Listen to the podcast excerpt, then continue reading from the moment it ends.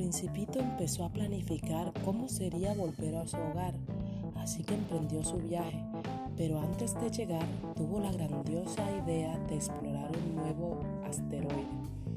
Así que llegó y durmió esa noche allí para ver qué ocurría, si lograba acostumbrarse a estar solo o si se daba la oportunidad de tener nuevos amigos.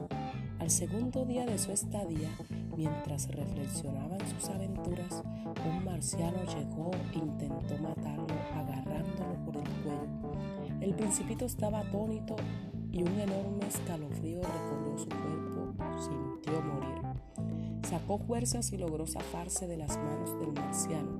Lo enfrentó y le preguntó por qué lo había atacado. Contempló el cielo lleno de estrellas e invitó al marciano a verlas e insistió en que podían ser amigos y que no era necesario atacarse aun cuando distintos parecieran. Se acostaron en una roca y juntos contemplaron aquel inmenso firmamento. Empezaba a despuntar el alba y el principito perdonó al marciano por su agravio.